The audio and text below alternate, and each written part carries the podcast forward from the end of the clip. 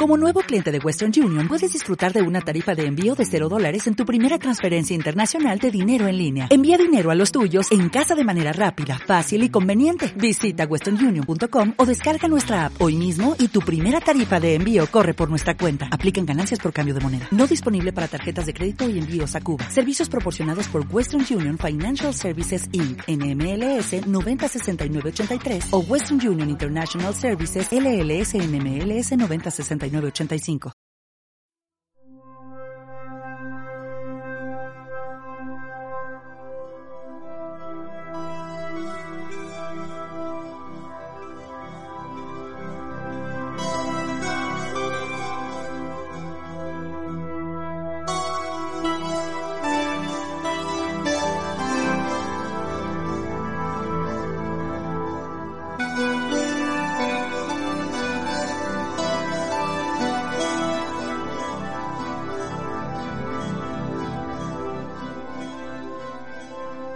Así le tocó. César, ¿por qué será que la OEA guarda silencio ante tan descarado fraude electoral en El Salvador? ¿Por qué será que nosotros no hacemos nada? Por eso es el problema. ¿Qué hacemos nosotros? Lo mismo dice, dice Álvaro, 35 años de experiencia, pero pedí el voto para Joel. Hoy sale con otra cosa el hombre. Bueno, igual. Hoy, vengo educado.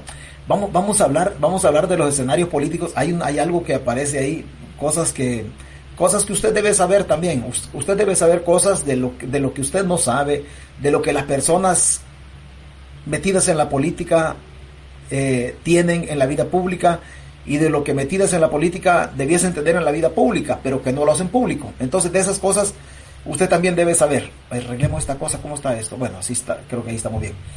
De esas cosas también usted debe saber qué es lo que usted conoce, qué es lo que usted no conoce. De la vida privada no vamos a hablar, pero sí de la vida eh, de la vida pública, de la vida política de las personas. ¿Por qué? Porque esto con Claudia, porque esto con que César mañana está de cumpleaños mi abuelito, cumple mi, abuelito guapo, dice, cumple 100 años. Bueno, entonces mándeme cómo se llama su abuelito, saludémoslo, porque mañana es mañana, pero si mañana estamos vivos, lo saludamos. Hoy de Carlos Claros hasta, ¿dónde se conecta él? De Houston. Pues mándenos el nombre y saludamos a su abuelito. 100 años, no, me 13 años mayor que mi papá. Luis Sorto, bendiciones César, muchos nos vamos a ver la caída del drogo, pero va a caer. Muchos no la vamos a ver, dice. Si saludo de Chalatenango, José Orellana. Muchas gracias. Salió José Orellana. ¿De dónde es José Orellana? Mi papá tiene ese apellido también. Es que mi papá tiene tantas, tantas cosas bien, bien, bien peculiares. Mi papá es una persona bien, bien peculiar. Lo a mi papá lo reclutaron, cuando él era un cipote lo reclutaron, lo llevaban al cuartel. Pero en ese tiempo había una política de parte de la Fuerza Armada que que al que reclutaba, pues si era hijo único no había problema, lo dejaban ir, pero lo reclutaron y a punto de meterle la tijera le preguntaron, ¿cuántos hermanos son ustedes? Y dijo él que eran, que eran tres, dos hembras y él de varón. Entonces le dijeron, pues andate para aquí, aquí no te queremos a vos, andad mantener a tu mamá. Pues lo habían reclutado, dice entonces, ¿qué tenía que hacer él? Ir, porque en ese tiempo reclutaba la escolta militar. Casi, casi era, iba a ser militar mi papá, igual que una persona que dice que estuvo tres meses en el batallón Arce pero mi papá no, no fue militar, se lo mandaron para la casa a mantener a mi abuela, dice, si es que así se las gastaba, tiene mucha historia, 88 años, tiene, tiene tantas cosas.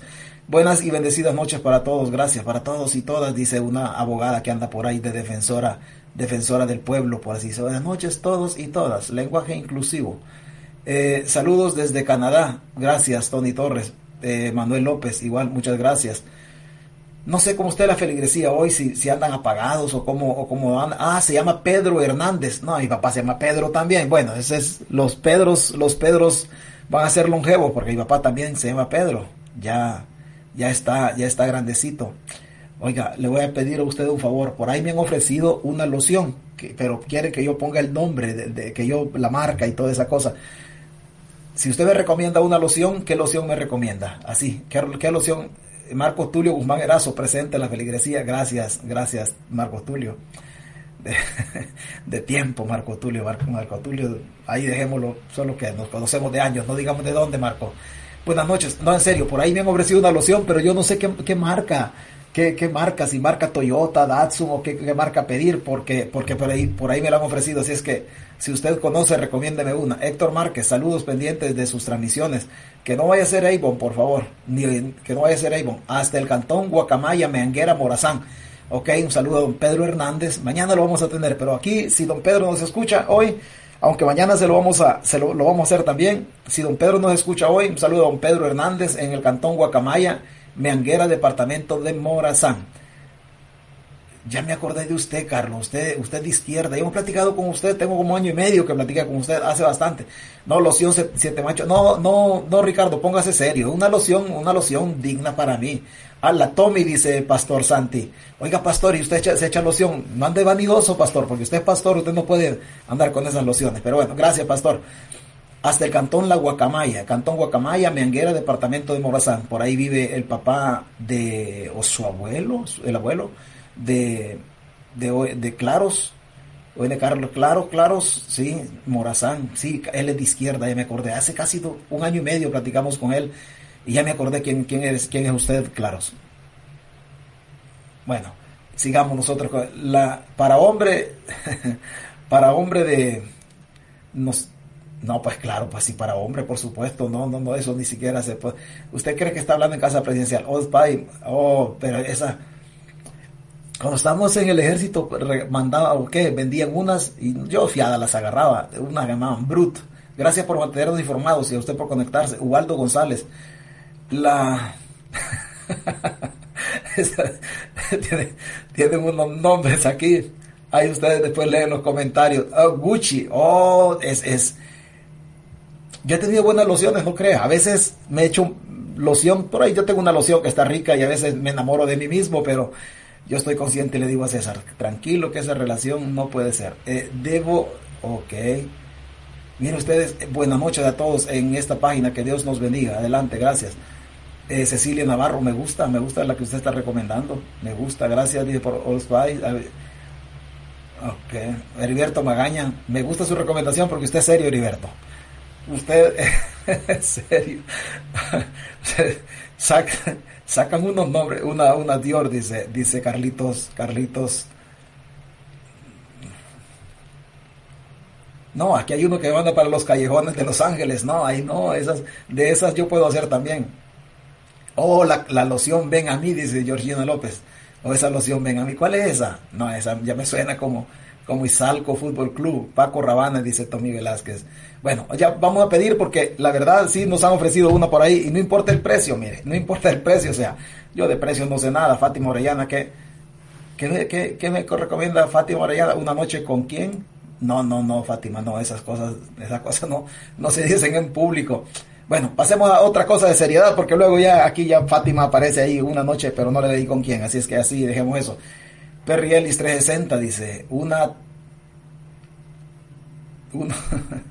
unos tirándose con otros, ¿cuál es esa? No sé. YSL, YSL es la mejor. César Fuente, buenas noches. Ya estoy en la doctrina del chambre. César, en la doctrina del chambre, me gusta ese nombre. Vladimir Ruando dice, César, César Fuentes, buenas noches, ya estoy en la doctrina del chambre. César, muy certero todo lo que dice su persona. Bueno, está bien. Nosotros, nosotros no le hemos cambiado, no le hemos cambiado, pero hoy, hoy este fin de semana no le vamos a poner el hijo de puta de las redes porque dicen que no se puede, pero le vamos a poner el HDP, así, el HDP de las redes, César Fuentes y le vamos a agregar el nombre porque estamos pendientes con cambiar el nombre, así como John Sebastián. Hola, buenas noches, don César, saludos. Eh, Chanel dice, ¿quién dice Chanel por acá? Hugo Rodesno, se, no lo leí, no lo leí al final, pero aquí decía, mi tía Aurelia dice, también la animal, no, si yo ya soy animal, y imagínese con otro animal me voy a convertir en monstruo, en bestia. No, así dejemos la tía, porque, porque, que, bueno, ah, eh, no hay tantas, aquí ya me recomendaron tantas, no, así dejémoslo, pasemos mejor a la plática, porque si no nos vamos a quedar aquí estancados. Mire, Luis Ramón Gutiérrez, buenas noches, ya listos y pendientes. Muchas, muchas gracias por estar aquí. Bueno, la alegría ya ya estamos, ya estamos acá. Y aquí me están texteando y dicen, esa música de José Luis Perales a mí me, me llena el corazón. Aquí me están escribiendo. Esa música de Perales me llena el corazón, dice. Y es una señora la que me ha escrito. Bueno, para que le termine de rebalsar el corazón, le vamos a poner otro poquito porque la señora le llena el corazón ya con otra, con otros dos segundos. La Dolce Gabbana, están buenos. Saludos.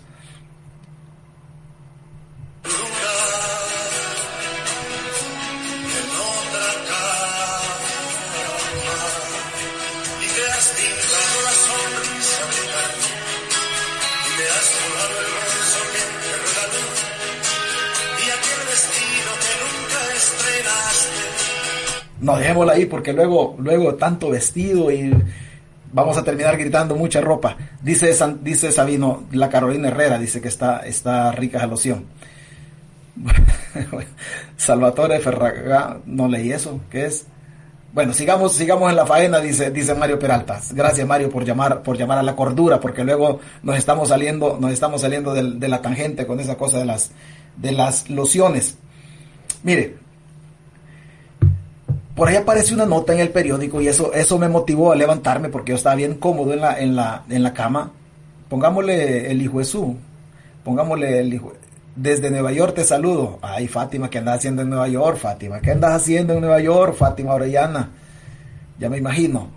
Este, pongamos, pongámonos serio. Por ahí vi una, una publicación y eso me motivó a terminar de, a, levantarme. Yo estaba cómodo, no quería transmitir porque sí hay muchas cosas que decir pero hay un momento que el cuerpecito dice, no, aquí quédate César. Pero de repente el otro gusanito, el otro diablo estaba jodiendo, me dice, César, levántate porque tenés que también seguir con el chambre.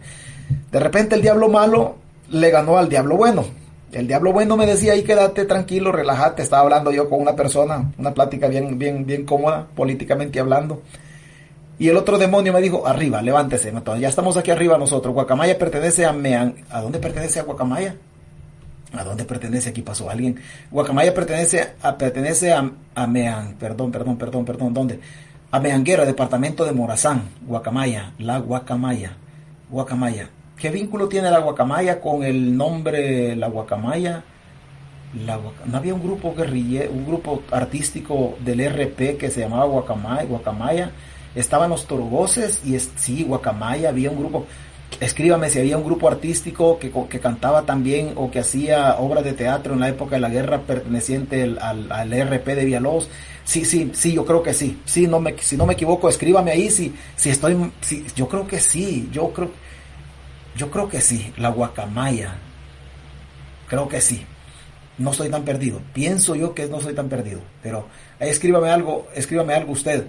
Y por aquí Blanqui Domínguez escribía algo, don César Fuentes, no se, no se se tienes conocimiento del señor de Zacatecoluca que se quitó la vida días, le robaron el ganado, le quemaron el corral y le robaron 60 mil dólares en Bitcoin. No, no sé quién es el señor, no sé. No, no sé quién es el señor. Escríbamelo, ¿quién, quién es el señor? Oscar Avelar, ¿qué anda haciendo aquí, Oscar? Saludo. Solamente recordarles que Nayib Bukele es la punta del tren, el mejor va. No le metan corazón, hombre. Bueno, aquí anda Oscar Avelar. Salúdenme a Oscar Avelar, mi querido golondrinito. Es buen, buen muchacho, Oscar Avelar. Lo que pasa que él se nos hizo golondrino. Era, eh, antes, antes Oscar Avelar era bien mujeriego, pero ya Oscar tiene 60 años no sé si después de los 55 ya se pasó para otro lado, Oscar, y eso tiene que ver con Nayib Bukele. Digo yo, otro lado en el sentido ideológico. No va a pensar mal usted que a usted le gustan otras, otras tendencias, Oscar, pero me parece sospechoso que usted me hable mucho de, de, de, Bukele, Oscar. Yo a usted lo conozco, pero no lo conocí con esos gustos raros. Bien feo el modo suyo últimamente, pero, pero aclare ese volado cómo está. Lo mejor es no ir a votar, ni que se vayan a votar. Hay que ir. La Guacamaya es una región de Morazán donde la guerrilla transmitía, donde la guerrilla permítame, aquí hay, aquí hay un comentario. ¿Qué? Donde la guerrilla transmitía con la venceremos. Ya decía la guacamaya, la guacamaya. La guacamaya, sí, yo.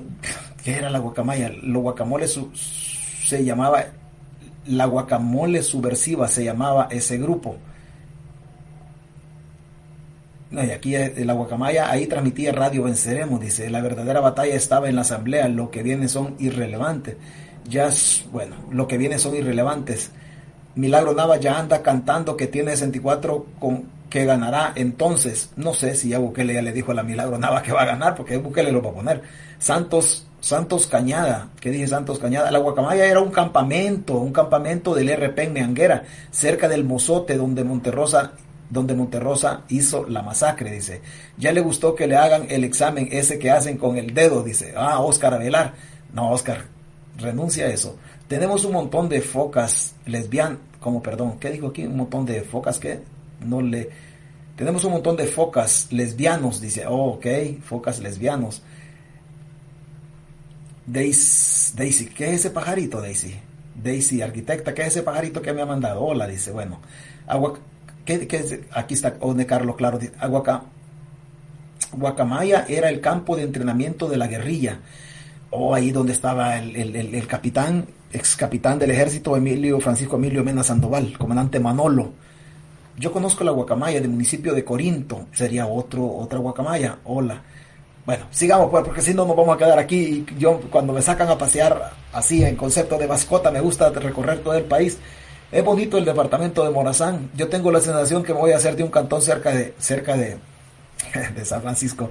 Mentira, hablemos cosas más. Somos rebeldes. Somos rebeldes, Sonia Hernández. Gracias por conectarse, Sonia. Bueno, hablemos de estas cosas. Ana, ¿qué pasó aquí? Una, aquí pasó una señora que llama Ana. ¿Quién es Ana? Ana Mercedes Rivera de Meléndez. Buenas noches. Cesarito dice, yo, yo siempre he tenido duda, ¿quién es Ana Mercedes Rivera de Meléndez? No sé, no sé quién es ella, pero, pero hace unos comentarios algo, algo, algo pesados. En un momento hace, así, pesados digo yo, no es que sean groseros, sino que, sino que tiene buen comentario, pero a veces me ha dejado así como, ¿quién será esta? ¿Quién será ella? Digo yo. Bueno, pasemos a otra cosa más importante, pues. No, no nos, no hay que distraernos para quedarnos focas, ballet Paletas dos sabores, dice Carmen Sigüencia.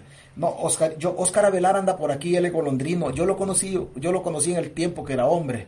Yo quiero pensar que sigue siendo hombre, ¿verdad? Pues no estoy diciendo que, él que él haga las cosas mal, no, no digo eso, pero en el tiempo que yo lo conocí, pero últimamente, ¿cómo me habla de Nayib Bukele?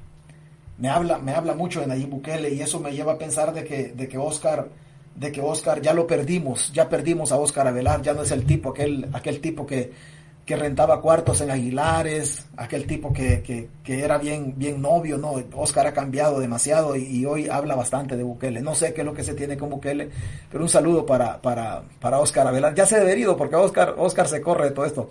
Saludos, buenas noches, César. Poco a poco salen los cabos sueltos, qué corrupto estos mismos de siempre. Vamos, sí, qué corrupto estos mismos de siempre. Pero mire, yo hoy vamos a hablar, vamos a hablar de la oposición Vamos a hablar de la oposición. Lo que yo diga de la oposición no es la verdad, es mi verdad y es la información. Y usted date solamente el tiempo, dele chance que el tiempo venga, que el tiempo que camine todo esto. Tampoco quiere decir que se va a dar, pero vamos a hablar de la oposición, vamos a hablar de los partidos FMLN, partido, el partido Arena, el partido Vamos. Hay algo, hay algo de Vamos que usted no conoce y es prudente que lo digamos. Todo lo que yo digo en la página, la gente, la gente yo hice campaña por el partido Vamos, yo lo, yo lo hice, pero hay algo de Vamos que usted también debe saber, no con el ánimo de meterle cizaña, sino con el ánimo de que usted se informe. Eso es importante, que usted se informe. Las agendas visibles o públicas de los partidos y las agendas que debiesen de ser públicas, pero que son de una manera u otra agendas escondidas por parte de los partidos políticos. Ahí en ese, en ese laberinto es que vamos a nosotros a hablar, hablar un poquito de un poquito de este tipo de cosas. Porque yo esta, esto no lo he dicho del FMLN, esto no lo he dicho. La gente de la izquierda, la gente de la izquierda, lo que yo voy a decir, muchos, muchos de la izquierda, sin que estarán pensando lo que yo, lo que yo estoy pensando, estarán concluyendo. Pero hoy sacan una nota y dice FMLN y gana, gana no es de oposición, cómo seguir siendo actores políticos sin cupos en la Asamblea Legislativa. Que el frente no tenga diputados a mí me parece muy sospechoso. Yo tengo mi conclusión y la vamos a hacer, la vamos a hacer extensiva hoy, la vamos a, dar a conocer. No será la verdad y la gente de la izquierda tendrá su manera de resolver sus inconvenientes. Y yo desde fuera, pues obviamente no tengo la verdad, pero también tengo derecho de pensar. Y dice, dice la nota, de acuerdo con los resultados de las elecciones de diputados de la Asamblea Legislativa del 4 de febrero, el partido Frente Farabundo Martí para la Liberación Nacional FMLN no logró obtener ningún escaño para la próxima legislatura y sería la primera vez que el partido de izquierda se quede fuera de ese órgano desde 1994, que fue la primera vez que el Frente participó como tal en la vida política. Con un total de 195.919.94 votos, que significó el 3.15% del total de votos válidos registrados en esta elección, fue la tercera opción más votada por los electores, pero no fueron suficientes para mantenerse dentro de la Asamblea. A mí me parecen estos números demasiados, demasiados números como para que el Frente no tenga ningún diputado. Es casi imposible, casi imposible que el Frente no haya tenido un diputado con estos números. Pero también me parece sospechoso que la dirigencia se haya quedado callado o callada y que solo hayan hecho una pantomima nada más en razón del escrutinio y no dijeron absolutamente nada, conociendo lo, lo beligerante, perdón, que es el FMLN y que ellos siempre han mostrado una postura de rebeldía frente a las, a las inconsistencias o injusticias políticas del sistema sobre sus intereses políticos como partido, pero el Frente no dijo nada y no ha dicho nada son 195 mil votos, 195 mil 919 votos con 94, que significó, dice, el 3.15% del total de votos válidos registrados en esta elección. Fue la tercera, la tercera opción más votada por los electores, pero no fueron suficientes para mantenerse dentro de la Asamblea Legislativa. Muy, muy sospechoso.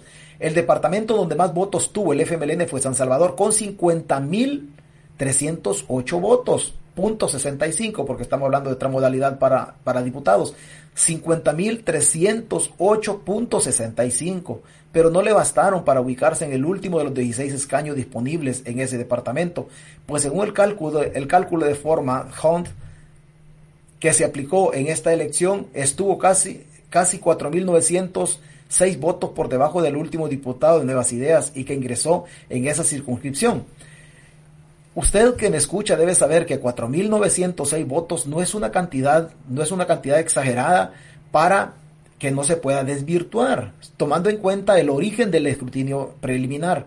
Escrutinio preliminar no hubo. ¿Se acuerda usted de las, de las bolsas de los nulos e impugnados? Como no hubo escrutinio preliminar, sino que Nuevas Ideas lo hizo porque tenían ellos el control de las JRB el día 4 de febrero, el día de la elección, entonces en el escrutinio preliminar no, se, no hubo porque lo hace la JRB. Pero el Tribunal Supremo Electoral dijo que las bolsas de los impugnados y los nulos no se tenían que abrir y que tenía que establecerse el conteo voto, voto por voto de, lo, de las cajas, de los que ya venían como votos válidos. Obviamente, con todas las, con todas las anomalías que el proceso eh, tuvo en El Salvador, era evidente que en esas bolsas de votos nulos y de, y de votos impugnados, ahí había una buena cantidad.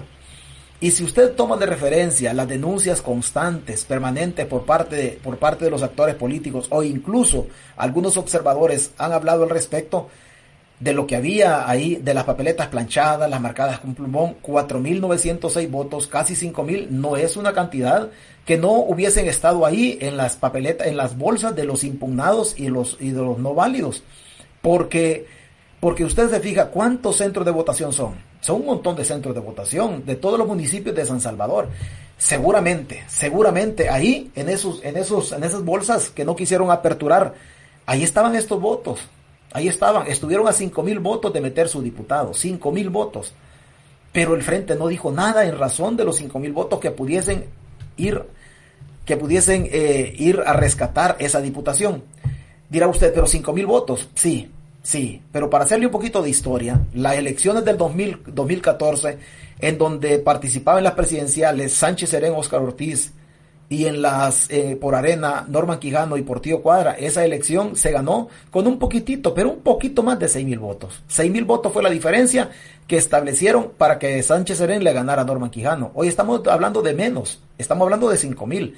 En esa ocasión, cuando estaban hablando de Sánchez Serén y estaban hablando de esa diferencia pequeña en segunda vuelta entre la, entre la fórmula de arena eh, Quijano y Portillo Cuadra y Sánchez Serén, Óscar Ortiz, ahí el frente movió su gente, la movió al, Tribunal Supremo Electoral, se manifestaron en razón de seis mil votos, de seis mil votos, y fueron y pelearon con uñas y dientes a efecto que la derecha no les quitara la presidencia, que en ese momento era presidente Mauricio Funes. La izquierda fue y se movilizó se movilizó con todo. Anabel Belloso sí denunció, sí, pero Anabel Belloso nada más. La dirigencia no ha dicho absolutamente nada.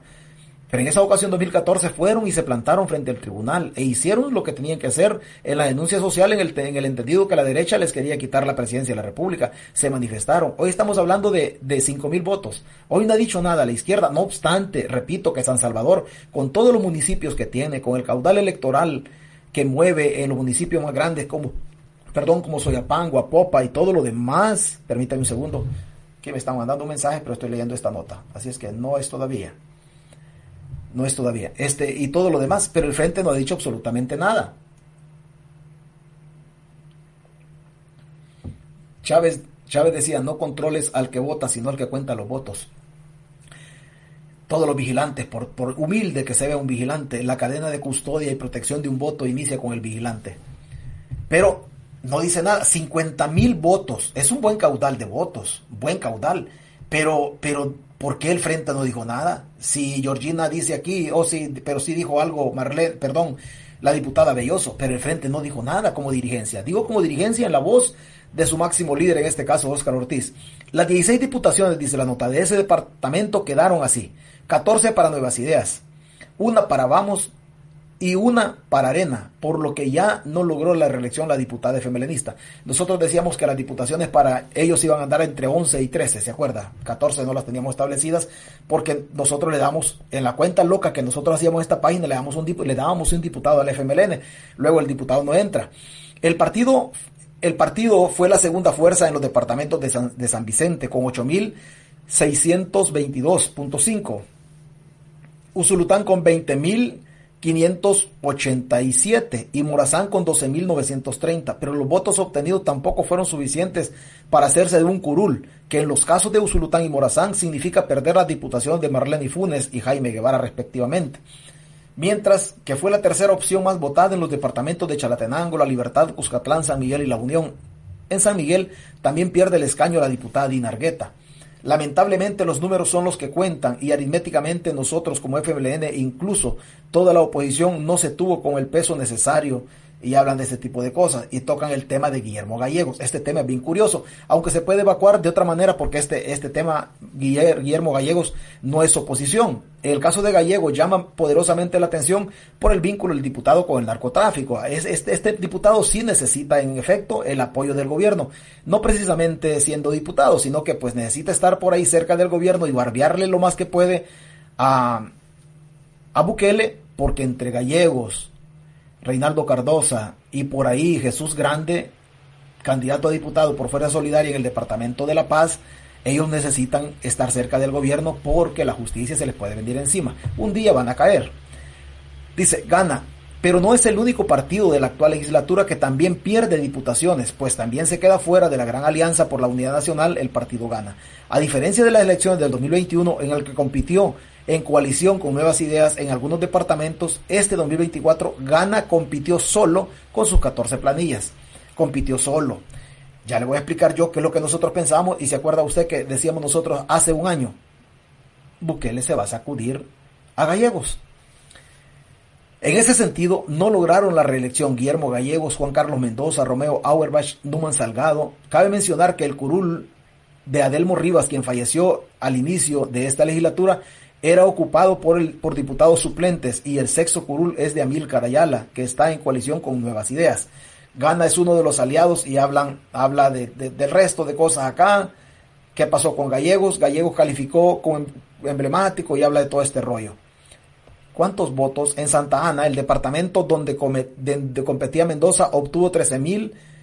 Bueno, y aquí habla del resto de cosas, de Arena, pues Arena, usted ya sabe cómo quedó, cómo quedó el partido Arena, ya sabe que tiene tiene dos diputados, una golondrina y un medio golondrino que no se sabe todavía cómo va a volar, si va a volar con las alas celestes o con una ala celeste y la otra tricolor, porque tampoco, tampoco se sabe todavía. No puede ser que en el camino se arrepienta o puede ser que en el camino termine de, desnudar la realidad política, porque pues a estas alturas como que, señor César, ¿qué opina de la invitación que le hizo CEPAC al presidente reelecto Bukele y lo reciben en grande?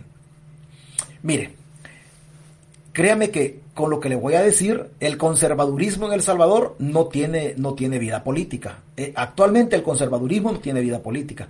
Lo que Bukele fue a decir, y me da pena, me, me, me, avergüenza los, los conservadores, porque los pilares donde se sustenta el conservadurismo son pilares, son pilares bien sólidos. Por ejemplo, dentro de los pilares del conservadurismo, solamente como, como un paréntesis, están la libertad de expresión, el respeto al Estado de Derecho, la dignidad de la persona, de la persona humana. Eh, le digo, la, la, el sustento, sustento la base tributaria o la base fiscal. O sea, son cosas que no existen en El Salvador. El Estado de Derecho no existe, libertad de expresión no existe, dignidad de la persona humana tampoco existe. Entonces, lo que, lo que sucede en este, en este caso que yo no sé el Partido Republicano por qué lado ande. Hablar de Bukele, hablar de Bukele como conservador es, es, ¿qué le puedo decir? Es un sacrilegio, es una, es una ofensa a la Iglesia Católica, por ponerle un ejemplo. Los conservadores tienen como, como fin fundamental dentro de sus posturas políticas el negar su vinculación con aquellos grupos de izquierda o con personas que apoyan a los grupos de izquierda. Pero Nayib Bukele, cuando gana, cuando gana eh, Rafael Correa en Ecuador, Nayib Bukele siendo alcalde, va y saluda a Rafael Correa. Rafael Correa, un socialista que gana, que gana o parte del foro de Sao Paulo, que gana la, la, presidencia en Ecuador. Bukele va y lo, y lo, y saluda. Este es un planteamiento postura política de Bukele bien ambivalente. Y lo voy a decir de esta manera, y perdón, no se vaya a malinterpretar lo que voy a decir, ni se vaya a escuchar homofóbicamente, sino que yo siempre he respetado la, libertad sexual de las personas y cada quien puede hacer con su cuerpo lo que quiera, entre que lo done, lo presta, lo vende, lo regala, lo que quiera hacer. Pero la descripción política, y, lo hago así, aclarando el término porque no, no se vaya no se vaya a ubicar a mí como, como una persona homofóbica. Cada quien, yo no soy homofóbico con el que tiene sus tendencias sexuales, yo las respeto, que no las consume es otra cosa, pero, pero con todo respeto, Nayib Bukele es un, es un homosexual político. Está en el centro, él no quiere ser, él no quiere ser ni esto ni quiere ser lo otro. No se malinterprete en mi calificación política de Bukele como una cuestión de carácter homofóbico. Estoy criticando, estoy criticando la poca definición política de Nayib Bukele. Si usted se fija, Nayib Bukele va y se manifiesta bien y dice, oh, es que Che Guevara era el ícono de la izquierda en El Salvador, cuando él comía de, las bandejas del FMLN. O oh, es que Fidel Castro ya falleció. Mi más sentido pésame al pueblo y al gobierno de Venezuela por la muerte de Hugo Chávez. Ese era, ese era justamente Nayib Bukele bajo la bandera del FMLN. Ninguna de las posturas políticas de la izquierda, ninguna de las posturas políticas de la izquierda tienen que ver con el conservadurismo, conservadurismo más vinculado a la parte de la derecha, a cualquier modalidad de la derecha, conservadora, liberal, lo que usted quiera ver en la derecha. Pero Bukele esa era la postura de él cuando comía del FMLN y saludaba a medio mundo y decía de que el Che Guevara era, era lo máximo en la izquierda y decía que el profesor Sánchez Serén, eh, él lo copiaba, era como parte, era como su mentor político en El Salvador. O sea, Bukele, Bukele se sienta en un lugar de la esfera política y va desde ahí, planta sus posturas de apoyo o de rechazo, al, pero dependiendo de lo que a él le conviene en este momento.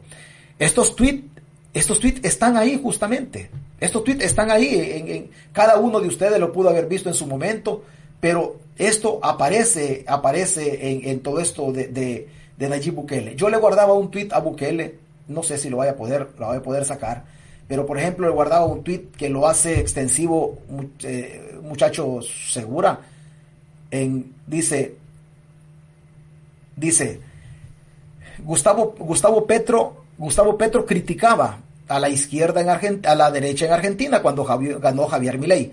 Ha ganado la extrema derecha, decía en Argentina, decía Gustavo Petro. Es la decisión de su sociedad.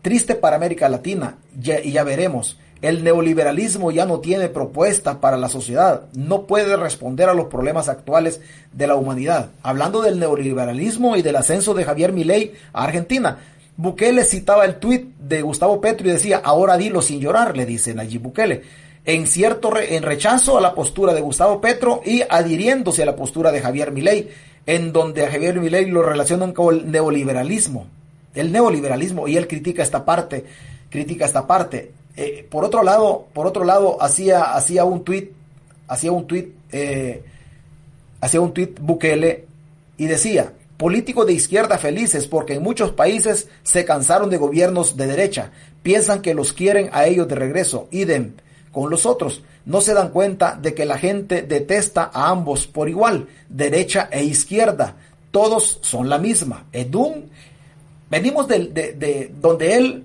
ataca a Petro de izquierda para congraciarse con Milei. Milei, eh, un gallo gallina que anda por ahí en la política, que yo lo considero así. Y este otro tweet es muy de centro o muy de centro, sin ideología aparentemente. Estamos presenciando el fin, dice Bukele, de la derecha y de la izquierda, cosa que no es cierto. Y se va a ver, aquí decía Nayib Bukele, a los analistas de derecha se han quedado callados en Twitter. Parece que el triunfo sin precedentes de, Correa en Ecuador les dio dolor de estómago. Esto estamos hablando del 17 de febrero del 2013. Como puede ver, Bukele depende de lo que a él le guste. Bukele depende de lo que a él le guste. Bukele no tiene ningún problema de acostarse íntimamente con la izquierda y de acostarse íntimamente con la derecha. Siempre y cuando, si la izquierda, perdón por lo que voy a decir, si la izquierda le hace un niño que a él le guste, él dice que la izquierda es el mejor amante. Si Bukele se acuesta con la derecha y la derecha le hace una niña que a él le guste, pues se va a identificar con lo de niña. O sea, Bukele no tiene postura política. Bukele va a donde le conviene. A donde le conviene. Hoy está la parte de los conservadores, porque obviamente le conviene. Es evidente que le conviene estar cerca de los conservadores. ¿Por qué? Porque él relaciona que el problema de la Corte de Nueva York y otros problemas que aparecen, él lo relaciona que es una política sesgada o orientada de parte de la administración Biden. Lo que Bukele fue a hacer ayer a esta organización conservadora ya se los hizo antes en la Heritage Foundation, ya se los hizo antes, después del 2019, antes de tomar posesión. Pero más allá de las posturas de Nayib Bukele, y por eso yo siempre le digo a usted, ubicar a Bukele en la derecha, ubicar a Bukele en la izquierda, esto es, esto es malo.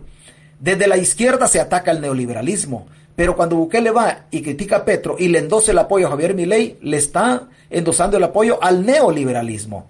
Bukele ya anduvo en la izquierda, no es neoliberal la izquierda. Hoy Bukele está a este lado, dice que no tiene ideología, pero va a un, a un tanque de pensamiento conservador, a un tanque neoliberal, como es esta organización CPAC de, la, de, los, de los conservadores.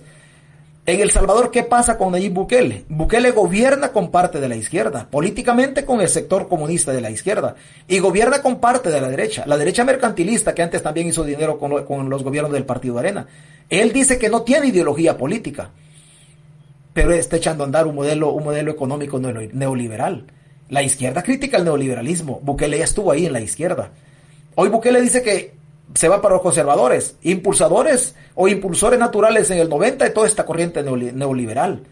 Entonces, como por eso le digo, alguien dice, oh, es que Bukele es de derecha. Mentira. Es como que alguien de derecha diga, es que Bukele es de izquierda. Sí, sí, estuvo en la izquierda, pero Bukele solo comió, comió en el plato de la izquierda. Hoy escupe el plato donde comió. Pero Bukele no tiene postura política, él tiene intereses económicos, depende de los intereses que lo mueven, así él declara y así él se hace al lado de cualquier de cualquier, de cualquier aspecto de la ideología donde a él mejor, mejor le conviene. Ese es Nayib Bukele. Bukele anda apoyando a Trump porque Trump no dice nada de lo que pasa en el país. Los gringos no es que no digan nada, lo que pasa es que decir que los gringos son amigos de alguien, eso es un error fatal, es un error fatal. La historia, la historia lo dice claro, la historia es evidente, es evidente con todo esto que pasa. Le voy a poner un ejemplo, le voy a poner un ejemplo. Le puedo poner ejemplos literarios de la historia de gobernantes de la humanidad, en, la historia de la, humanidad. Y le voy a poner ejemplos de, que yo conocí, que yo conocí.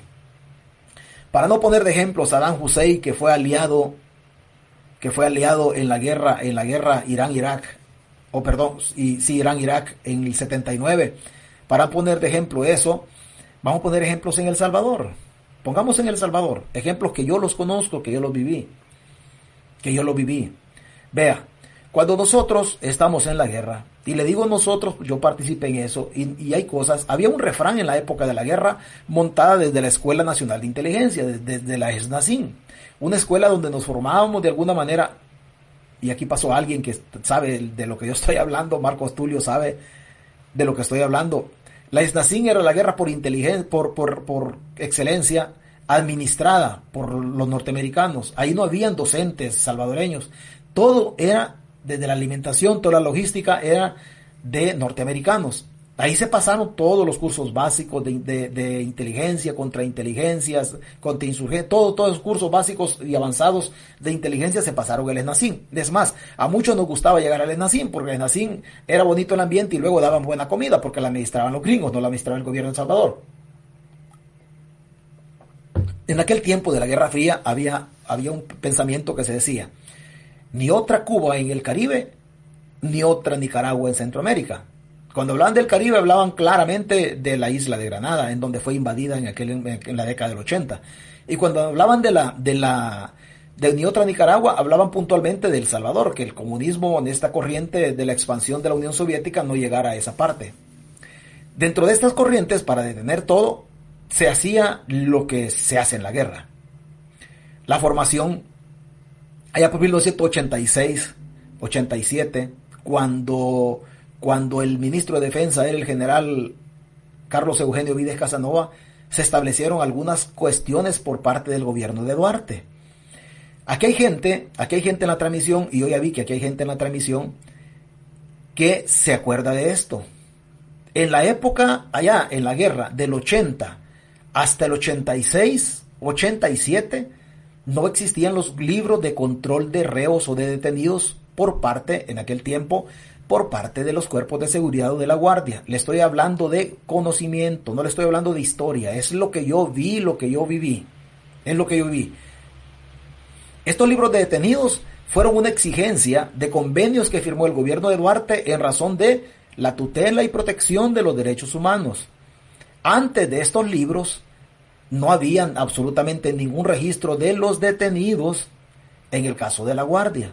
Llegaba Juan Pérez y valía madre. Juan Pérez no hay, no hay ningún problema.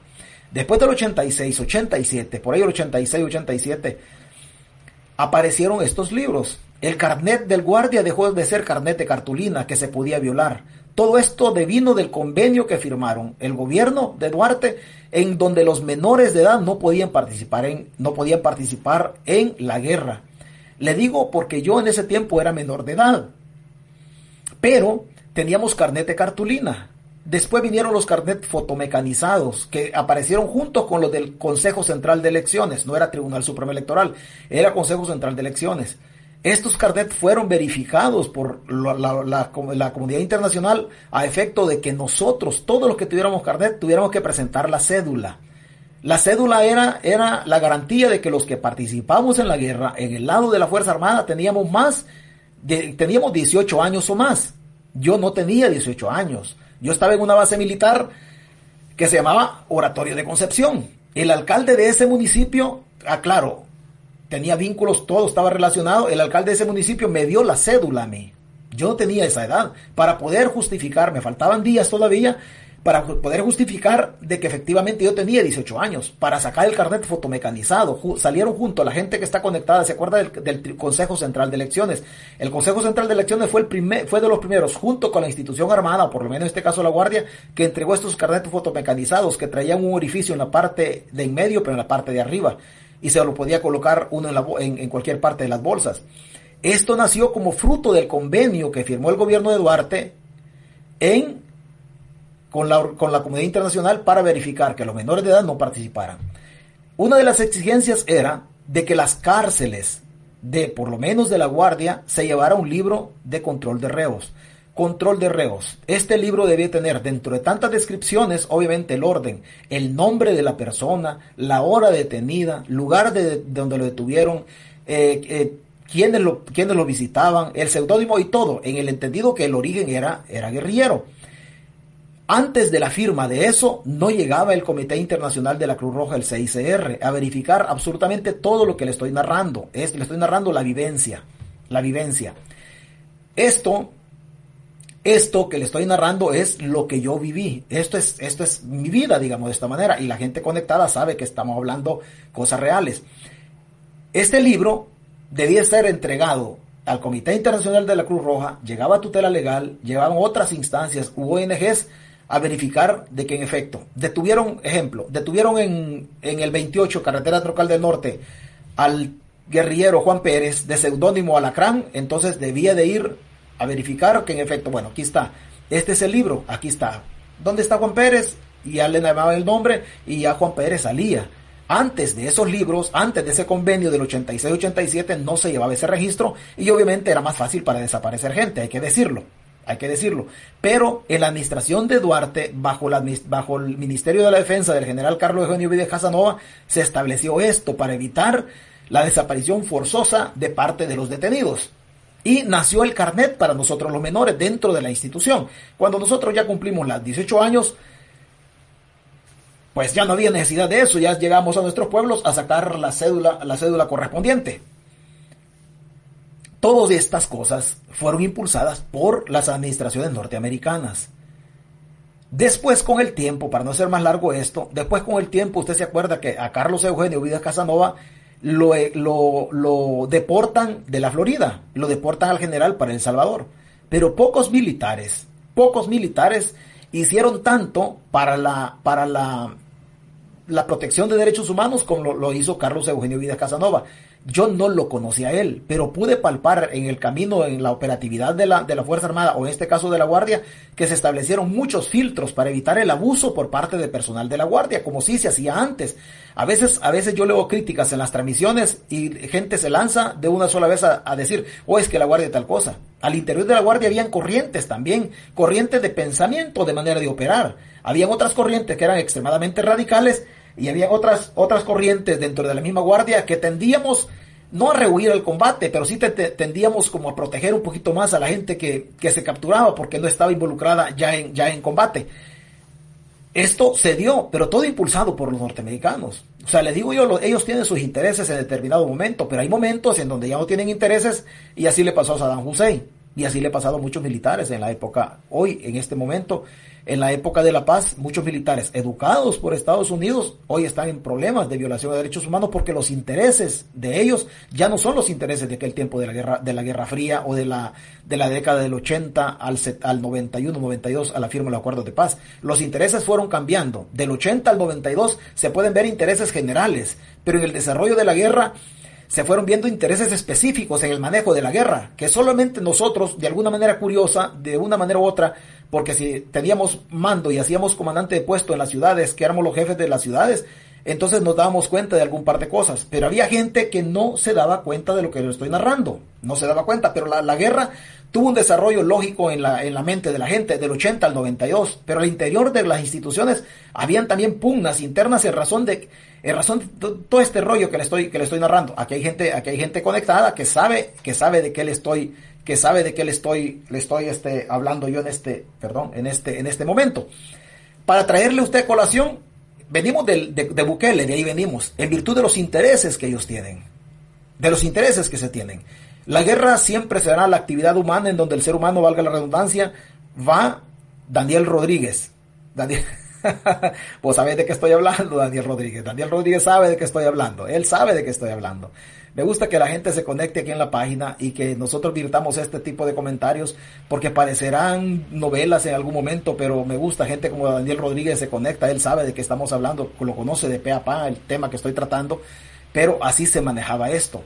Lo traemos de los intereses de la, de la, de la organización conservadora y que Bukele hoy está con, los conservadores, pero ya estuvo diciendo también de que el Che Guevara era la máxima estrella de la izquierda y que el cha-cha-cha lo inventó el Che Guevara y que había que bailarlo junto con él.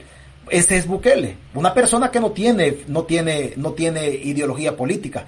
El presente de Bukele es un presente que gobierna con la izquierda corrupta, con José Luis Merino, un tema que la izquierda no lo quiere evacuar.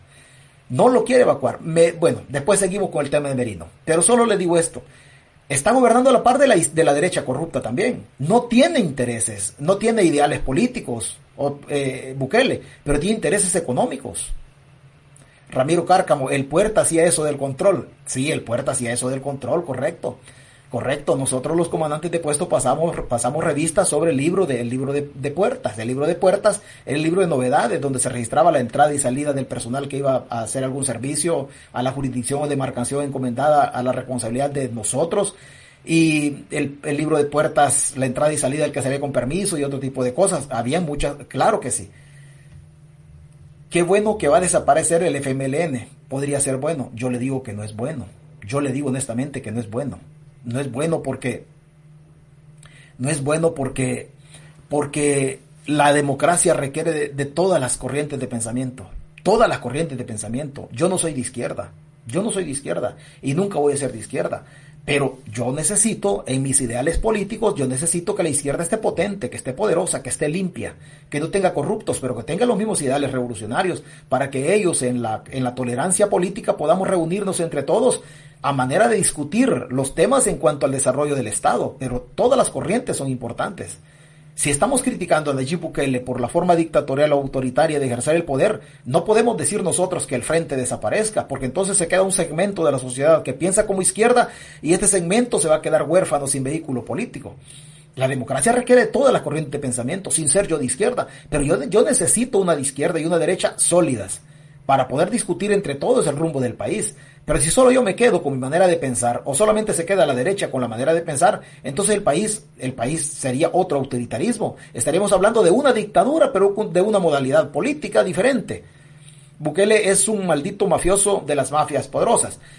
Bukele hace una labor bien complicada, bien complicada. Ellos están haciendo dinero a mansalva. Bueno, sigamos nosotros con lo que, con los que, con lo que estamos en, el, este tema. Hicimos un paréntesis largo para explicar lo de la guerra, para que usted vea que la connotación de la guerra se puede ver del 80 al 92, pero que en el transcurso de la guerra habían políticas internas de cada, de cada unidad, o en el caso de nosotros en la Guardia, en donde habían otras, otro tipo de, otro tipo de situaciones bastante, bastante complejas que por una u otra razón, pues algún día hay que irlas contando, quizá poco a poco, pero lo que yo le he contado en razón de los derechos humanos y en razón de las políticas de Estados Unidos sobre los intereses, de ahí nació esta, esto que, que hacemos, o esta parte que hicimos, este paréntesis un poco extenso.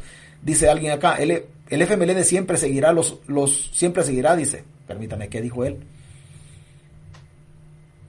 Vamos a ver, mientras exista injusticia social, existirá el FMLN. Falso. Falso. Falso. Es absolutamente falso. El argumento de Mario Rojo se lo voto, pero la carrera, a la carrera. Y no voy a correr mucho, aquí me voy a quedar. Mientras existe el FMLN, mientras existe injusticia social, existirá el FMLN. Mentira. Mentira. La, la justicia social es la más injusta de las justicias. La justicia social es la más injusta de las justicias. ¿Qué es justicia social? En el ideal.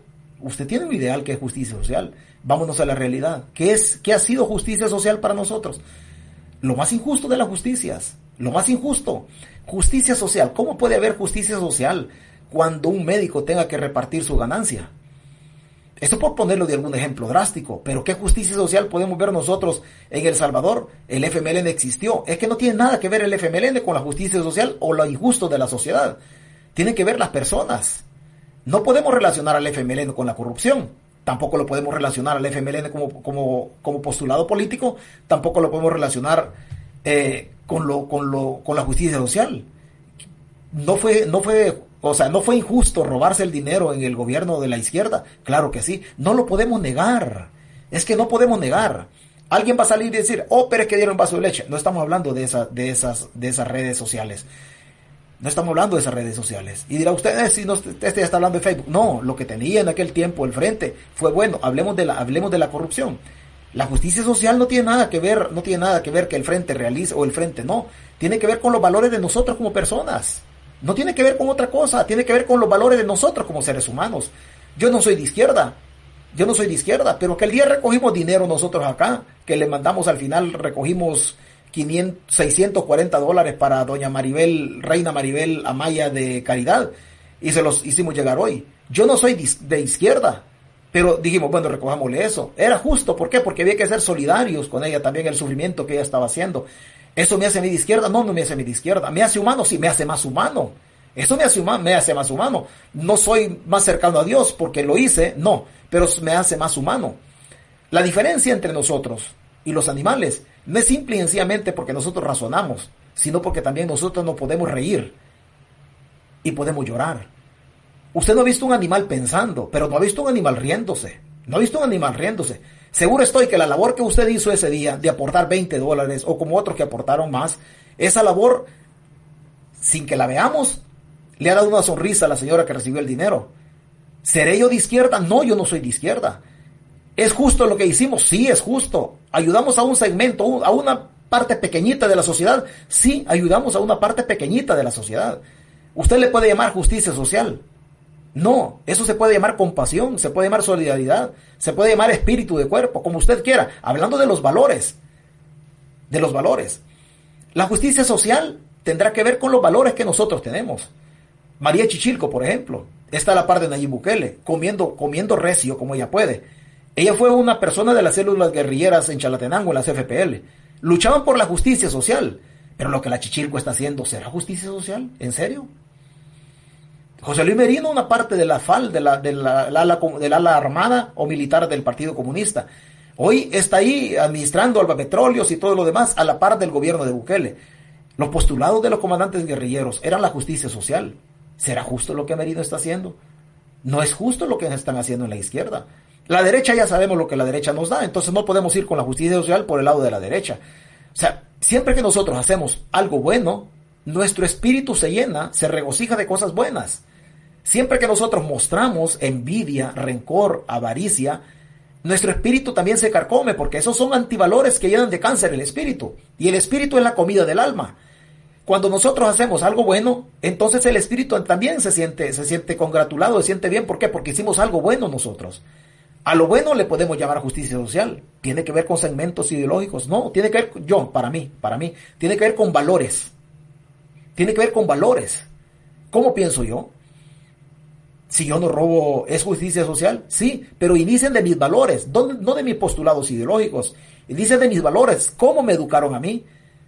Cuando yo nací, me iban corrigiendo que no agarrara lo que no era mío. Yo no era ni de derecha ni de izquierda, no sabía yo, de eso. Pero esos postulados que desde el hogar van dando en la educación formativa y que luego se cimentan en la escuela con la educación de conocimiento, esos son los valores que venimos arrastrando nosotros poco a poco. Es más fácil que un honrado se haga honrado a la par de un, a la par de un padre honrado. Un honrado se puede hacer delincuente o ladrón, pero un ladrón ya no se puede hacer honrado. Es más práctico que un niño que esté a la par en la educación formativa de su padre termine siendo delincuente, porque el ejemplo arrasa y educa siempre. Entonces no, no es justicia social. Estas, estos, estos laberintos en los que nos metemos en muchas ocasiones es bueno irlos esgrimiendo de una manera u otra. Tiene que ver con valores, con valores del ser humano. En esos valores que nosotros ya perdimos como sociedad. En los valores de empatía, en donde hoy decimos, es que como mejor que mi presidente ya metió preso a las pandillas. Pero mira, en el caso de los inocentes, si en toda guerra siempre hay inocentes que mueren. O sea, bajo esa premisa que nosotros nos ponemos cómodos por mi seguridad, independientemente del origen de la seguridad, entonces no es seguridad. Yo no puedo sentirme cómodo cuando hay pandilleros presos, excelente, pero que a causa de los pandilleros, en lo que el gobierno quiere hacer de control social, están matando inocentes. Esa seguridad que yo siento, esa seguridad deviene del espíritu, deviene de la vida de otro ser humano. Esa no es seguridad, esa es manipulación. Me están vendiendo una seguridad a cambio de la vida del inocente. ¿Justicia social también? No creo que sea justicia social. ¿Está Bukele gobernando con ellos? Sí, con la izquierda y con la derecha, con lo más corrupto de la izquierda y la derecha. ¿Esto lo hace, lo hace de izquierda Bukele? No. ¿Lo hace de derecha? No. Lo hace un abusivo. ¿Tendrá justicia social Bukele no entregando cuentas del dinero del pueblo? Robándose el FODES, que las farmacias no tienen medicina o medicamentos. Esa no es justicia social. En estos laberintos es bien, bien complicado, muy, muy complicado meterse, meterse en este tipo de laberintos. Pero bueno, nosotros, nosotros sigamos, porque nos metimos aquí en los valores y en los antivalores y luego nos hacemos, y luego nos hacemos, nos hacemos bola. Pero es bueno, es bueno, hoy que empezamos el ciclo de cinco años, es bueno darnos cuenta dónde vamos nosotros como raza humana, dónde vamos como sociedad en El Salvador. Por eso es bueno discutir todos estos temas. Casi 200 mil votos tuvo el frente por 5 mil votos no discutieron la candidatura de, Anabel Belloso. Si usted me pregunta a mí, si usted me pregunta a mí, lo que al frente le pasa y que el frente, aún con ese caudal de votos, no haya metido diputados, no me queda de otra que pensar que esta fue una negociación donde Merino participó. Es como que usted me diga que los dos diputados de Arena representan al sector conservador en El Salvador. Los diputados llegaron bajo la bandera de arena, se inscribieron bajo, bajo, la bandera de arena. El tiempo nos va a decir a nosotros que las posturas políticas de estas personas no llenan ni reúnen los postulados ideológicos de la derecha en El Salvador. Pero Bukele es conservador.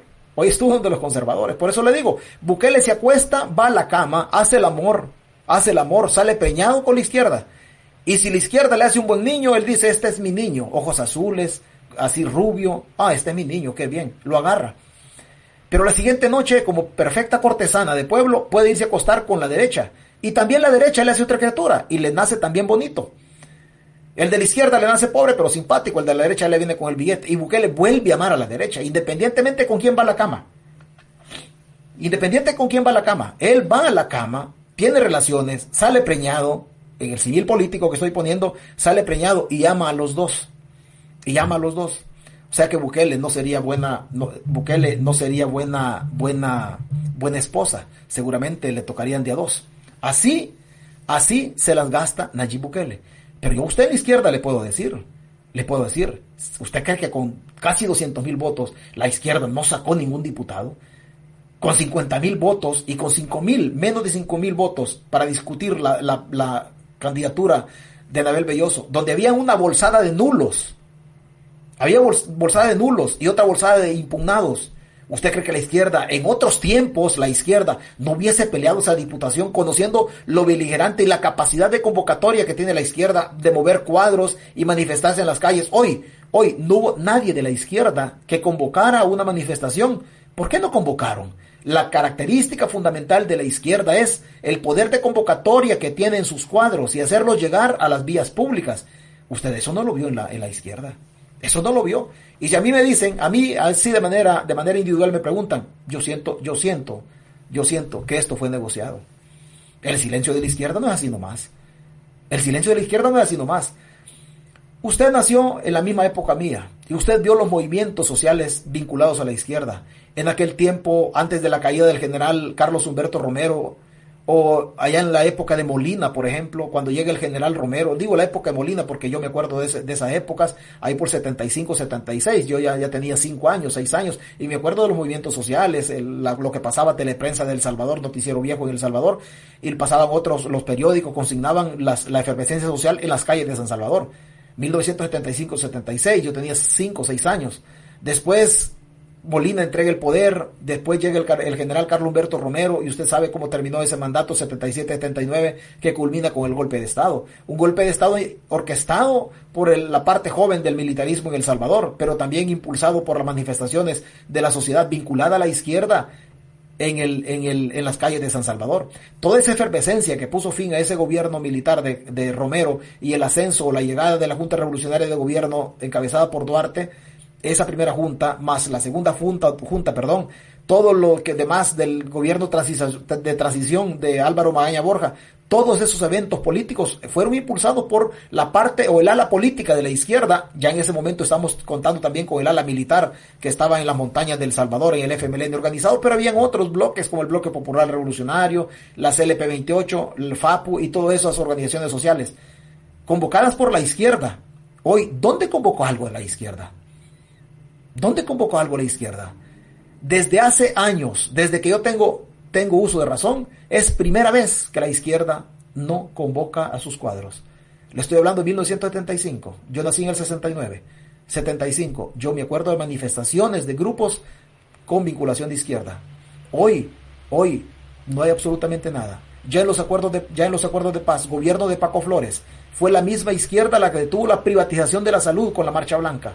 Siempre se ha manifestado la izquierda. En este momento, la izquierda no dijo nada. Es primera vez en mi, en mi uso de razón que tengo, primera vez que la izquierda se queda callada. Cuando hay injusticias, si la izquierda ha renegado hasta por lo que no es justo.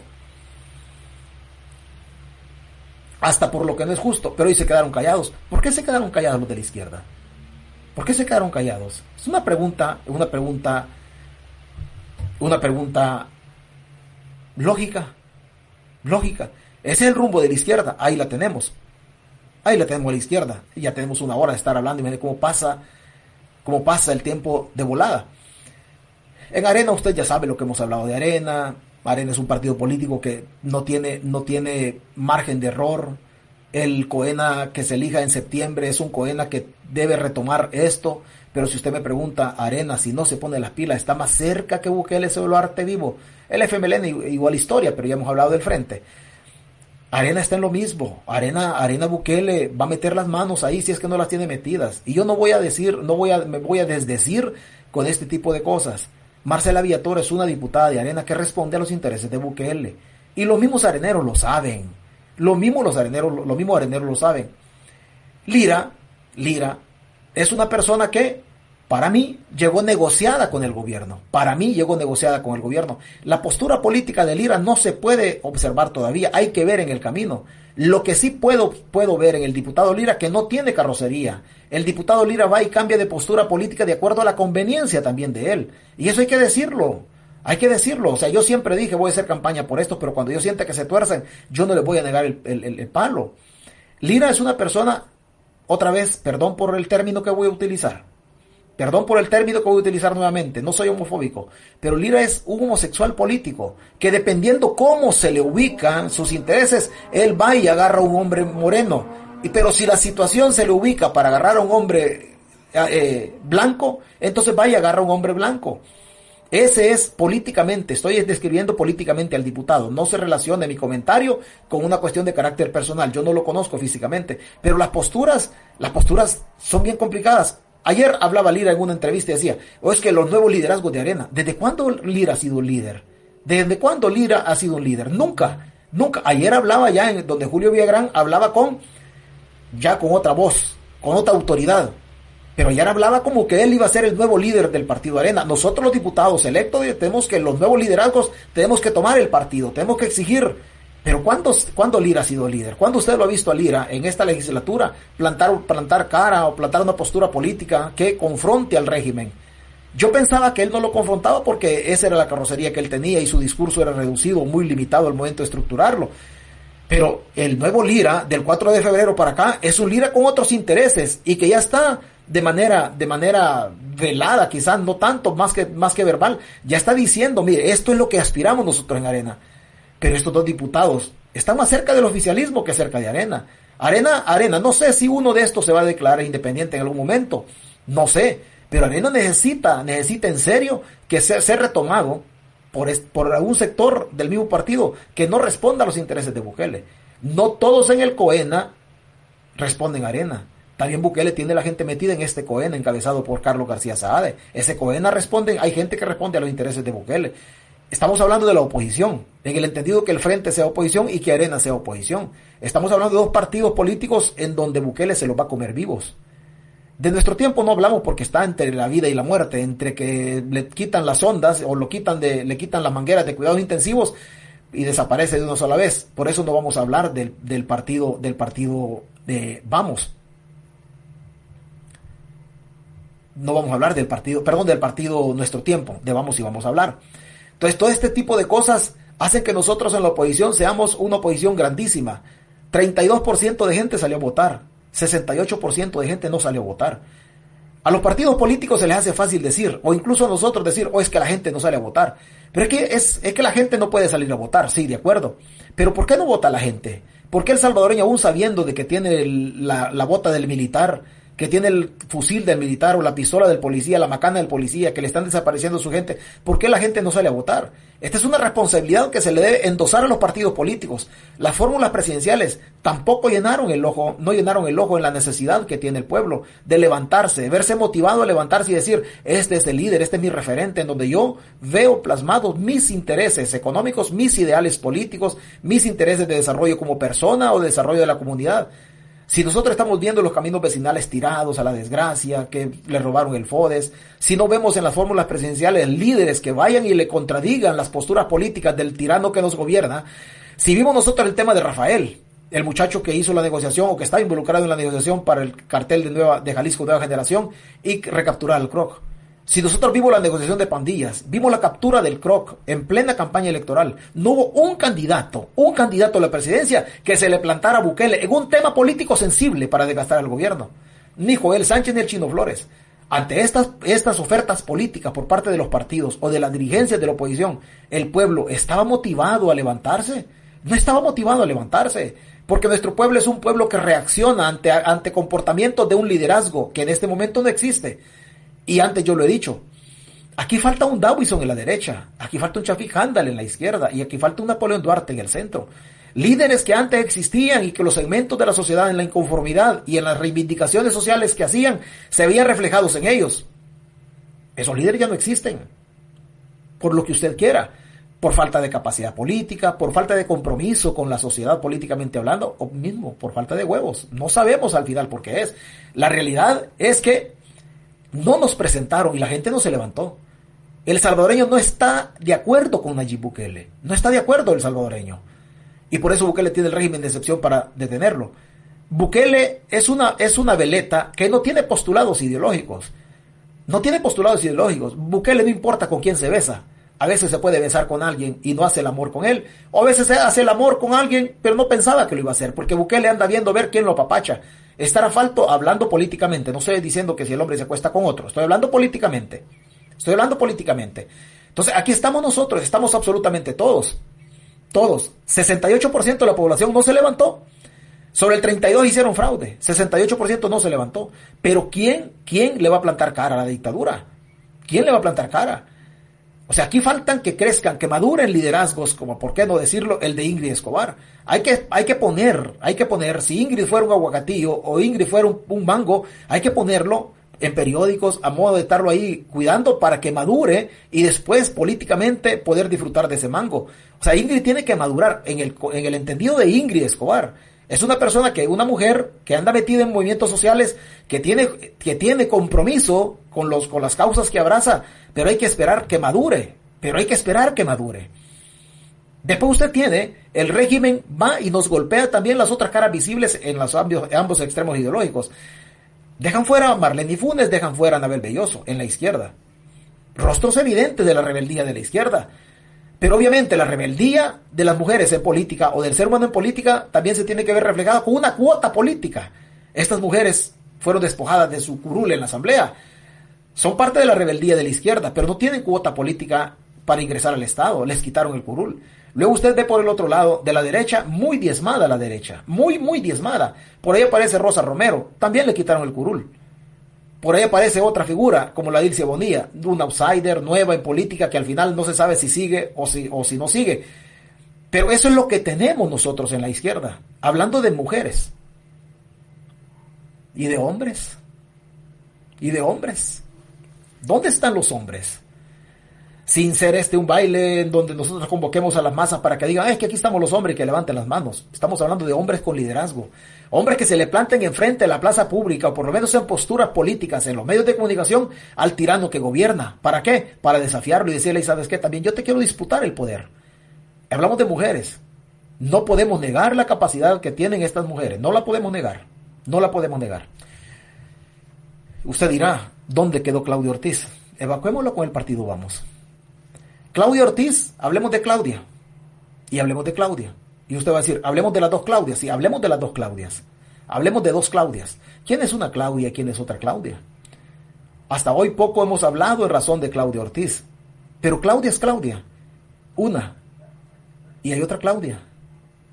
Hablemos de una Claudia. Y después hablemos de la segunda Claudia.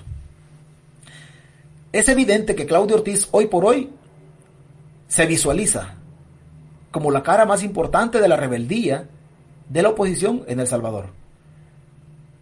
Desde el camino discutimos qué tan oposición es Claudia, cuál es la agenda de Claudia, qué, usted no sabe de Claudia. No le estoy diciendo con esto de que usted vaya y, y, aborrezca a Claudia. No, hemos criticado el Frente y hemos criticado Arena. Hoy vamos con Claudio Ortiz, la única figura políticamente más importante del partido. Vamos. Pero ¿quiénes vamos? ¿Pero quiénes vamos?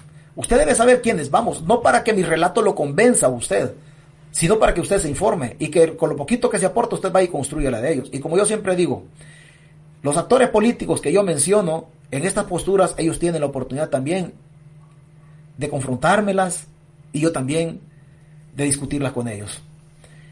En este momento Claudio Ortiz es la figura más importante de la oposición, decíamos. Y el partido Vamos es un partido que se está metiendo en la retina de la gente.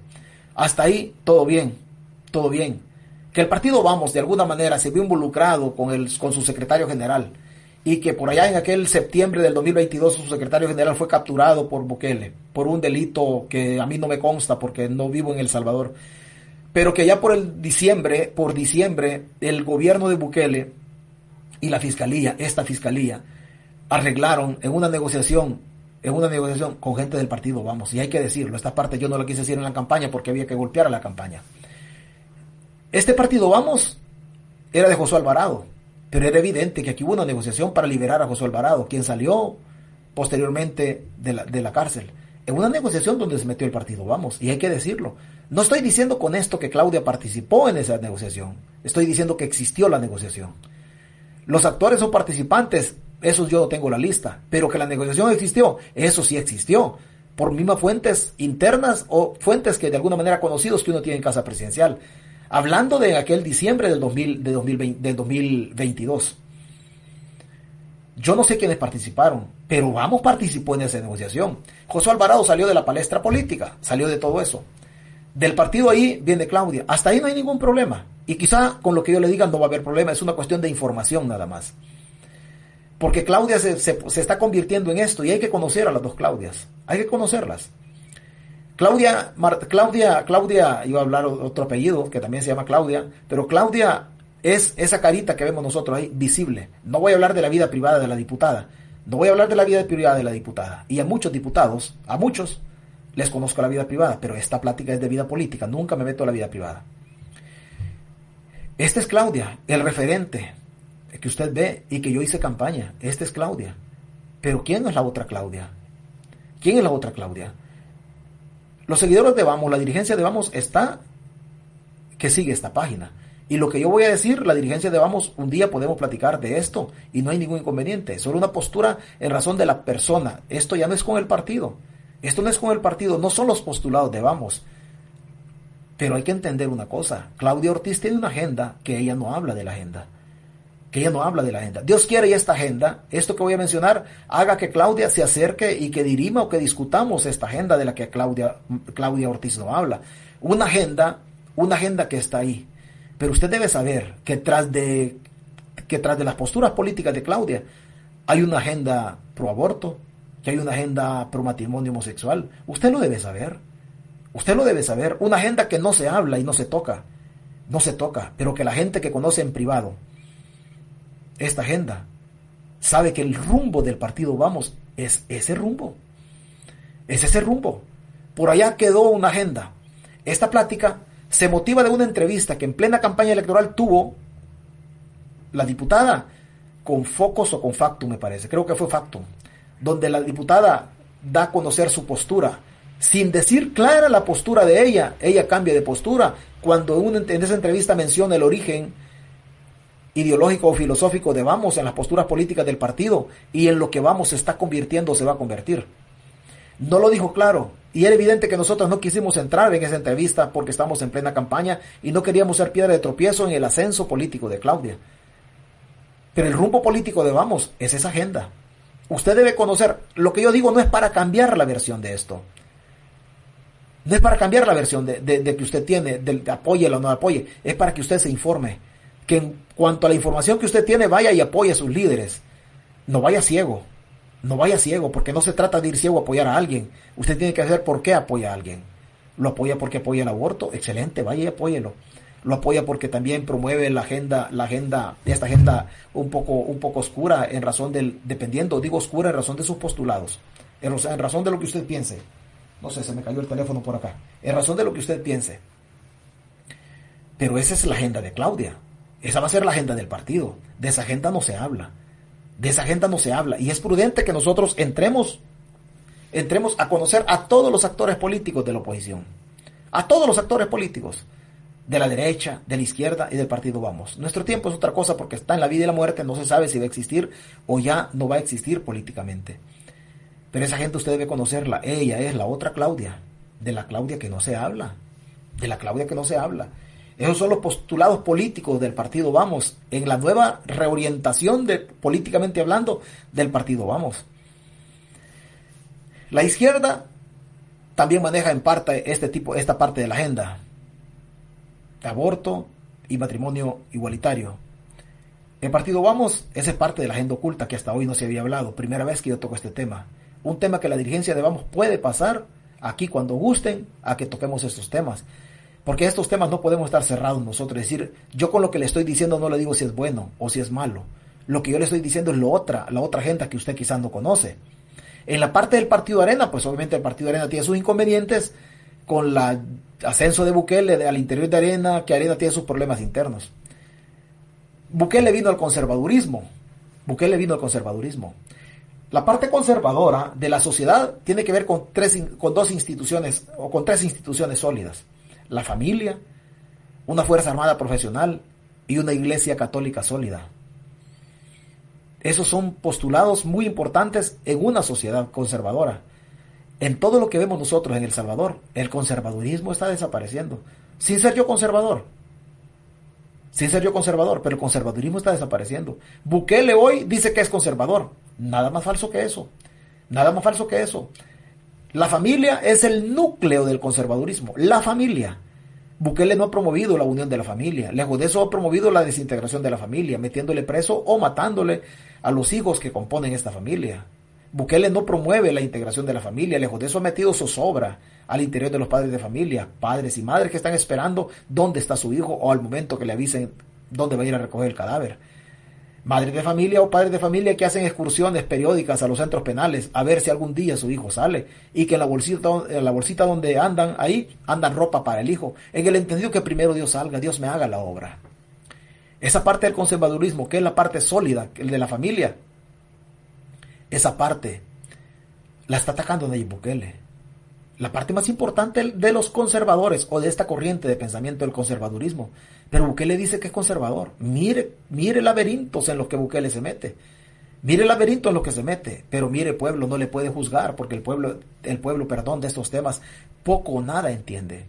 Dicen que Bukele es conservador, metiendo preso a los inocentes. Dice que Bukele es conservador y el sustento del conservadurismo, los pilares fundamentales, es el Estado de Derecho y Bukele también lo, lo violenta.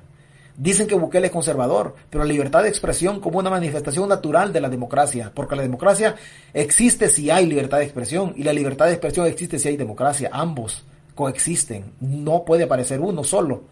Pero Bukele viola la libertad de expresión, pero unos dicen que es conservador.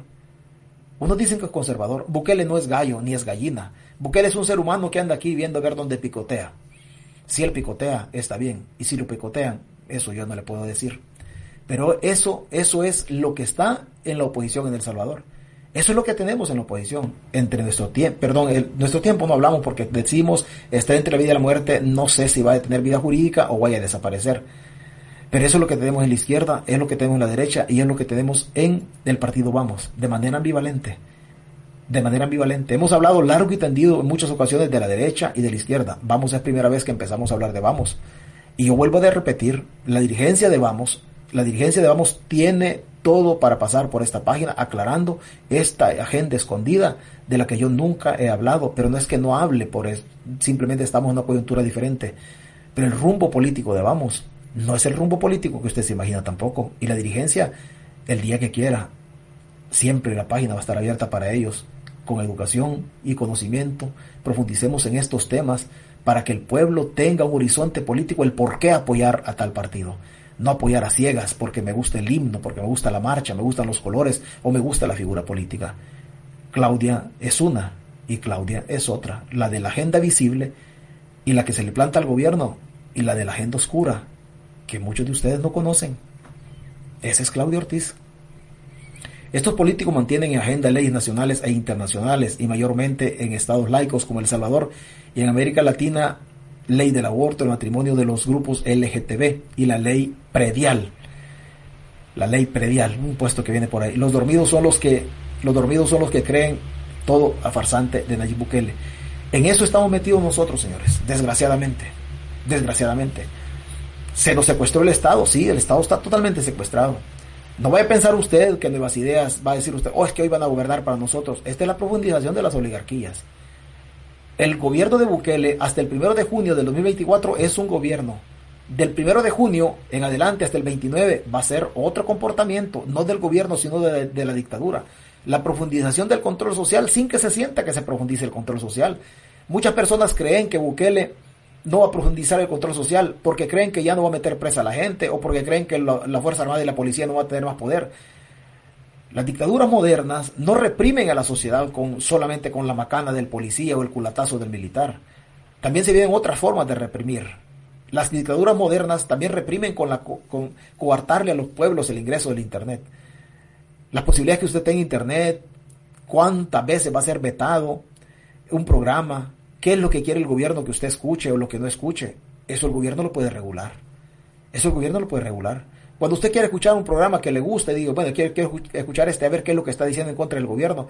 El gobierno usted que vive en El Salvador le puede regular todo esto sin que usted sienta que se lo está regulando.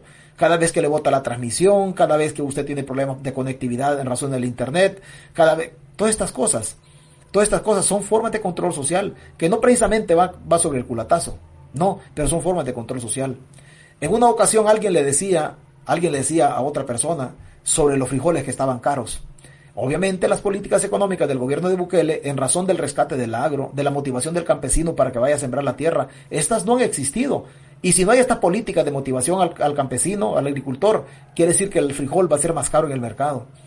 Pues alguien le comentaba esto a otra persona y le decía, mira, los frijoles están caros por Bukele. Y le, eh, desde la ignorancia, el otro o la otra persona le dijo, ¿Y que Bukele va a sembrar frijoles? Si Bukele nunca ha hecho milpa, le dijo.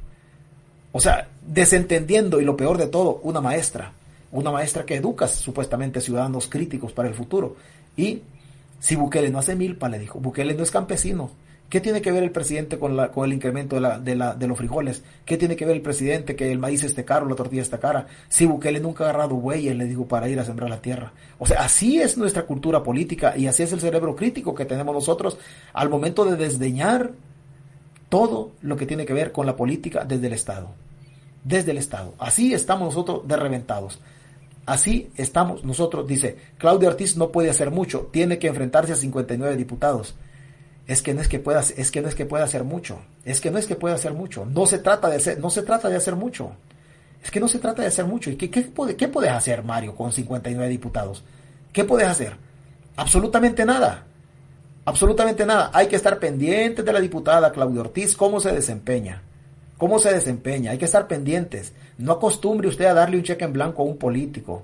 Vaya soltándole los ceros o los números en la medida del comportamiento de él. Hoy puede ser Claudia, mañana puede ser otra Claudia. Y hay que estar pendientes. Porque si cerramos los ojos nosotros y no somos críticos y le endosamos desde ya un apoyo político que no se lo ha ganado todavía, que no se lo ha ganado, el apoyo se lo tiene que ir ganando en el transcurso de sus intervenciones y el comportamiento que ella muestre en las posturas. Eso es importante. Pero usted, ¿por qué le va a dar un apoyo desde ya hacia ciegas a una persona vinculada a la política cuando la cultura nuestra nos han dicho que siempre nos han fallado? O sea, falta todavía, deje que el tiempo transcurra y estar pendiente de todo eso. Pero Claudia puede ser Claudia o no puede ser Claudia. Es como que me diga, oh, es que los 59 diputados de, o los 50 y algo de diputados de Nuevas Ideas van a gobernar para el pobre. ¿Y desde cuándo van a gobernar para el pobre? ¿No ve que si se enojan los, los oligarcas se le ponen bravo al gobierno? Y si se enojan los pobres, ¿qué hacen? Si se enojan los oligarcas, sacan el capital e invertirlo en Guatemala y Honduras. Y si se enojan los pobres, ¿qué hacen? Le mandan una caja de, una caja de víveres. Entonces se da cuenta que manipular al pobre cuesta menos que quedar bien con los ricos. Los gobiernos siempre gobiernan para los ricos porque son los que le pueden parar la productividad en El Salvador. La Agenda 2030 está en contra de la agricultura. Si no vean la marcha de agricultores en Europa, totalmente de acuerdo. Totalmente de acuerdo. Una agenda que viene caminando en donde aguas con El Salvador, aguas con El Salvador, la propiedad privada, los latifundios en razón de las tierras con vocación agrícola pueden quedar en manos de la oligarquía. Aguas con El Salvador, oiga bien lo que le estoy diciendo, no le vaya a parecer sospechoso. No le vaya a parecer sospechoso. Nosotros vamos a un sistema bien complicado. Las tierras pueden quedar en manos de la oligarquía y la gente y la gente dice, o es que hoy los bienes los bienes inmuebles cómo están caros en El Salvador. Póngase a pensar una cosa, en El Salvador usted no tiene acceso a una casa. Aquí hay pocas personas, en esta transmisión hay pocas personas que pueden llegar a comprar una casa de 100 mil dólares. Hay pocas personas y le puedo garantizar que en este preciso momento una casa de, una casa de 100 mil dólares es la que antes costaba 20, 25 mil dólares. Hoy cuesta 100 mil. El poder adquisitivo de nosotros ha bajado y los salarios, esos salarios, a eso no tenemos acceso nosotros. Pero lo que sí es una realidad es que la propiedad en El Salvador está cara pero ¿qué relación tiene la pobreza con el incremento de la propiedad? Si los salarios están bajos y el ingreso de la gente es paupérrimo, no puede llegar a tener una casa, a comprarse una propiedad. Pero si usted va donde el vecino le está pidiendo por una, una tarea que un lotecito de 20 por 20, no tiene duda en pedirle 18 mil dólares. Y más los materiales están caros, o usted le puede salir una casa en 40 mil. ¿Usted tiene 40 mil dólares para eso? Porque si el campesino va y le vende la misma propiedad, de 20 por 20 a otra persona, se lo, ve, se lo, ve, se lo vende, perdón, los mismos 18 mil. Sí, pero el otro trae el dinero de otro lado. Si usted se fija, la propiedad en El Salvador está cara. Y esta propiedad va a venir quedando en las mismas manos Rentar un cuartito en El Salvador vale 150 dólares, un cuartito de, ¿qué le digo? De 6 metros, 6 metros cuadrados, 5 metros cuadrados. Y eso usted lo vive en El Salvador. Son fenómenos que se van dando en la economía, que están dándonos un mensaje político que no le estamos entendiendo nosotros. El camino que lleva El Salvador es que la propiedad va a quedar concentrada en pocas manos y nosotros vamos a ser clientes o inquilinos de los dueños de la propiedad privada de los dueños de la propiedad privada. Esto es complicado lo que le estoy diciendo yo, pero no queremos poner atención en esto. Casas en Chalchuapa. Yo he visto una casa en Chalchuapa de 625 mil dólares. Y Chalchuapa no estamos hablando de Los Ángeles, no estamos hablando de Texas. Yo, yo he escuchado, he preguntado sobre el precio de cosas, de casas en, en Texas y le puedo decir que ahí valen 230 mil, 350 mil dólares de casas en Estados Unidos y en Chalchuapa, El Salvador que yo vi la última casa hace poco, 625 mil dólares. Usted que me escucha, ¿usted algún día va a hacer 625 mil dólares? Mentira. Mentira. Absolutamente falso. Absolutamente falso. ¿De quién va a ser El Salvador? De los mismos que eran los dueños hace 200 años. Y usted solamente va a ir a pagar su renta, porque la renta va a ser como la comida. El que le venda la casa, el que le preste la casa para vivir, ese va a ser como la comida. En este tiempo, ¿usted de quién vive? Vive de super selectos. Ellos venden los frijoles y ellos manipulan el precio de la canasta básica, porque son la única cadena de supermercados en el monopolio que hacen con la colaboración del Estado. Usted hoy solo tiene que ir a comprar ahí, nada más. Y si compra otros frijoles, tiene que comprar frijoles que llevan de otro país para que se vendan en El Salvador. Nuestros campesinos no están produciendo. No están produciendo. Hoy Selectos manipula los precios en el mercado y usted compra de acuerdo a Selectos. Mañana ellos van a manipular también los precios. ¿Por qué? Porque las tierras con vocación agrícola las van a tener ellos también. Y nuestros campesinos, o ya no estos campesinos, pero las generaciones futuras de campesinos van a ser choleros, otra vez de lo mismo de siempre. Solo que va a cambiar los rubros de inversión nada más. En un momento tuvimos nosotros las haciendas, las cortas de café, tuvimos las rosas de caña, los ingenios y todo, en las manos de la producción de, aquellas, de aquel tiempo de los oligarcas. Después nosotros tuvimos otro tipo de cosas. Hoy está la banca. La banca en donde invierten los que tienen el billete. Con dinero de nosotros van y se lo huevean del banco hipotecario. Estos mismos, estos mismos que robaron el banco, en el banco hipotecario, 250 mil dólares. 250 mil dólares costó el apartamento de, de, la diputada, de la diputada Alexia Rivas. Dinero de los impuestos nuestros que se ha comprado ella. Ella nunca iba a llegar a este, a este apartamento. Jamás en la vida. Hoy no, hoy tiene marido y tiene apartamento con dineros nuestros del banco hipotecario. Dineros nuestros del banco hipotecario. Usted no tiene acceso a eso. O sea, vamos incrementando nosotros, que los pobres no salgan de la pobreza, sino que se metan más, más metidos, haya más sumidos en la calamidad. Este fenómeno no lo queremos ver nosotros y decimos nosotros que El Salvador está cambiando. Sí, El Salvador de los ricos y El Salvador de los pobres. Los ricos que agarran sus millones para invertir allá en proyectos turísticos de carácter hotelero en las playas, en donde están expulsando a nuestros mismos campesinos, a nuestra misma gente, la expulsan a que vaya a buscar otro lugar a ver dónde se logra instalar. Gente que ha tenido 60 años o más años y que ahí han nacido en esa zona de la costa, pero la oligarquía, ¿qué es lo que ha hecho? Sacar a los campesinos para hacer sus proyectos turísticos. ¿Qué más hicieron? Sacar a los vendedores informales. ¿Que se veía mal San Salvador? Sí. ¿Había que darle alternativa? Sí. ¿Cuál fue la alternativa? Garrote limpio. Lo sacaron de ahí. Hoy, chinos y otras nacionalidades son los que están haciendo dueños de los puestos en la Gerardo Barrios, ahí en la zona del Rubén Darío. ¿Y nuestros campesinos dónde están? Allá están, al otro lado, tirados. Campesinos que intentaron sacar a Nayib Bukele por medio del voto, pero ya no lo lograron sacar con el voto porque para eso estaba el fraude. El Salvador está cambiando, sí, para seguir igual. Para seguir igual, desgraciadamente, así estamos de reventados. ¿Lo entendemos? No, no lo entendemos. Que viva Bukele. Así grita la gente. Que viva Bukele. Sin darse cuenta que solamente están labrando un camino en donde se van a meter un túnel político, económico y social que no va a tener retorno. Una hora con 34 minutos, 40 y algo de segundos. Como le digo, la lucha apenas empieza nosotros seguimos. Pero esto, esto va a estar complicadísimo. Complicadísimo la riqueza a las manos de los mismos de siempre y los pobres a seguir jugando el rol de borregos de la oligarquía. Buenos días, buenas noches.